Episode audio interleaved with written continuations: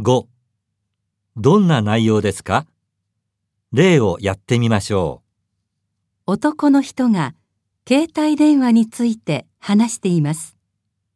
う。あれば便利だと思うんですが、今みんな持っていて、どこでも携帯いじってるでしょ？ダメだと言っているのに、自転車に乗っている時でもメールなんかしていて、本当に危ないですよね。ああいうマナーの悪い人たちを見たりしていると、買う気になれなくて。でも、家族から携帯を持ってくれないと不便で仕方ない、と文句を言われるんですよ。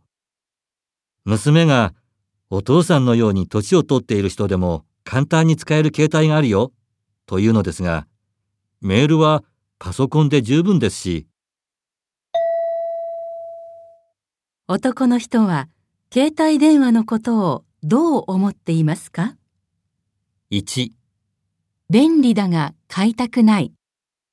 2、使い方が難しそうだ。3、携帯電話のメールは不便だ。4年寄りには向いていない。